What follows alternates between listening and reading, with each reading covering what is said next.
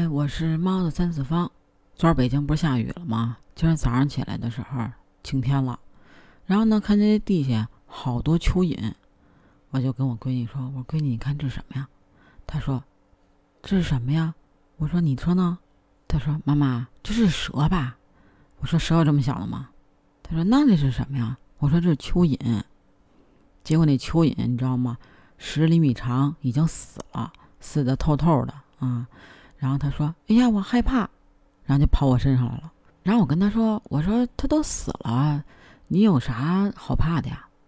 他说：“那不行，那我也害怕。”然后你说这小孩啊，他害怕，然后呢，他还老看，你知道吗？就是老在地下找这个死的蚯蚓的尸体。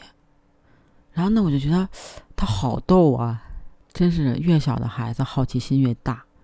好奇害死猫这句话真的是真的啊！但是我不怕，为什么？因为我是猫的三次方，三三得九，我有九条命，你是不是？我还有九条命，死一条还有八条呢，够用啊！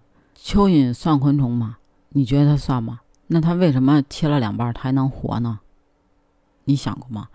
我不知道你想没想过啊！反正我小的时候，我经常没事干就给它切吧切吧。啊哈，就想看看它到底能不能活，但是我到现在我也不知道它为什么能活啊。但是我知道，如果它在呃这个太阳地儿待的时间长了之后，它一定不能活。那你想过为什么它一下雨它就跑出来吗？因为下雨了之后，它土里边的氧气就少了，它得跑上来呼吸呀，它得有那个呃呼吸新鲜的空气呀。然后他如果要是说在呃雨里边儿待的时间长了，那他没上来，那他也就死了。但是他跑上来地面了，他就一定安全了吗？啊，也不。天晴了之后，如果他不能及时的回到土里边儿，因为他喜欢阴暗潮湿的环境嘛。如果他不能及时的回去，那他也会死掉的。要是你家小孩也是这个好奇宝宝，啥都问的话，推荐你们可以在这个平台上边听那个摩比。博物一千问动物篇，摩卡的摩，比喻的比，博物馆的博物，一千问，嗯，就是阿拉伯数字的一千问。啊，里边会给你讲讲为啥这个蚯蚓会被切成两半还不死。说起蚯蚓，我想起一个事儿。你说一个坚强乐观的女儿为什么会选择自杀呢？说这半年前啊。这个小美成功的考上了首都的贵族学校，去那儿上学去了。这当爸的知道了之后特别高兴，然后就带着闺女俩人就搬到了首尔。但是呢，为了生计，这个爹不顾自己的身体原因，然后还在外边摆摊儿。但是呢，人家街边的店主看不起他呀，听说你是个残障的什么的，他就开始侮辱他。结果被小美发现了。就把人打了一顿，打了一顿之后肯定进局子了呀。进了局子之后，这警察也看不起，但是没办法，碍于人家这个残障身份，就劝小美的父亲和解。结果呢，小美的父亲还真就示弱道歉了。父亲为了让女儿上学不被看不起，就拿出了多年的积蓄，让小美呢去买制服和新鞋。小美呢来到梦寐以求的学校。但是真的像他想的那么好吗？这小美进入声乐班之后啊，找了个地儿就坐下了。结果啊，人家这个贵族学校有自己本校的学生上面上来的呀，人家有自己的小团体啊。上学的时候不都得抱团吗？啊，他就让人给排挤走了，排挤到了同时受排挤的眼镜妹边上，俩人就坐一块儿了。这个时候呢，校董的外甥小帅。然后来班里边进行这个新生的嗓音测试，通过的就能直接加入合唱团了。结果这三个小团体里边，这个小善啊，凭借自己出色的嗓音获得了这个小帅的目光，也获得了大家的赞赏。但是呢，小美呢用几乎近于完美的高音获得了赞赏，直接加入了合唱团，但是也得到了小善的嫉妒。这天合唱团组织出去玩，然后呢要住外边。晚上的时候呢，大家坐在一块儿，就问小美的父亲职业是什么。但是小美她爸是个残障人士，他也不好意思说呀，就只说了爸爸是做服装生意的。第二天呢，小美在河边练嗓的时候，小帅突然间出现在身后，抱着她就跟她表白。结果这学长不顾小美的反对，然后就跟她嗯做了一些不可描述的事情。结果恰好呢，有同学看见还录下来了。录下来之后呢，他把这个呀给小善看了。你说那小善能不生气吗？然后这小善呢就开始了他的复仇计划。这小团体的仨人就找到了眼镜妹，就不断的逼问眼镜妹，这个小美到底是他爸到底是干啥的？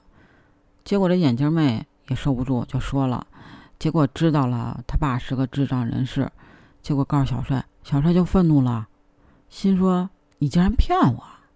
结果就直接找了这个小美，看着小美这个破旧的住处，那火蹭蹭的。这社团小姐妹这仨人吧，也没一个好的，直接就看见他爸，看见小美他爸，然后就欺负小美他爸。那小美能忍吗？那他爸是他底线呀，那绝对不能忍呀！上去就跟这个小善俩人打起来了。结果校董事会知道了，人家没有责怪这个小善。小美的父亲为了不让女儿退学，就跪下求这帮校董会，但是小美硬气啊，就直接退学了。出了门，小美就责怪她父亲：“咱没有钱，咱不能硬气点吗？活得像条虫一样。”然后小美退学了之后呢，就自己找了个零工，在超市打零工。结果你说巧不巧啊？这老板呀是学法律的，正在准备司法考试，于是小美呢就找这老板帮忙，写了一份这个校园检举书。这检举书在学校里引起了轩然大波，但是这个时候呢，眼镜妹突然找来了，跟他和好了。再说这检举书对这三人小团体可是以后升学有影响的呀，他仨肯定不可能就这么善罢甘休啊。从眼镜妹那儿知道了呢，这小美要过生日了，于是新的复仇计划开始了。她生日这天，她这帮以前的老同学们在她家门口突然间出现了。出现就算了，也不是祝福，竟然出言侮辱他。侮辱就算了，还几个男的把他推进一个小房间里，干了一些让人气愤的事儿。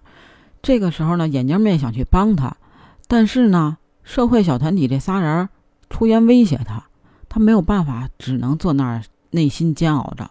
之后眼镜妹走了，但此时呢，小善拿着视频威胁小美，要她撤销检举书。要不然就把这个视频往外发。小美怕父亲担心，所以就示弱道歉，然后同意撤销检举书。但是小善继续放狠话。小善以为我撤销了检举书，你们就会放过我。然而并没有，这帮人更变本加厉的欺负他，以视频做威胁，要挟他做各种不好的事情。他真的是身心俱疲。但是他在父亲面前依然是那个乐观坚强的女儿。父亲在这里的生意变好了。对父亲来说，这里就是人间天堂。但他不知道的是，这里对于小美来说就是人间地狱。小美最后终于受不了这种身心的疲惫，自杀了。半年之后呢，便利店店员在店里边发现了小美的日记，把它转给了父亲。此时，父亲才知道小美之前到底经历了什么。父亲很气愤，拿着这个东西去找学校，学校推卸责任，根本就不认。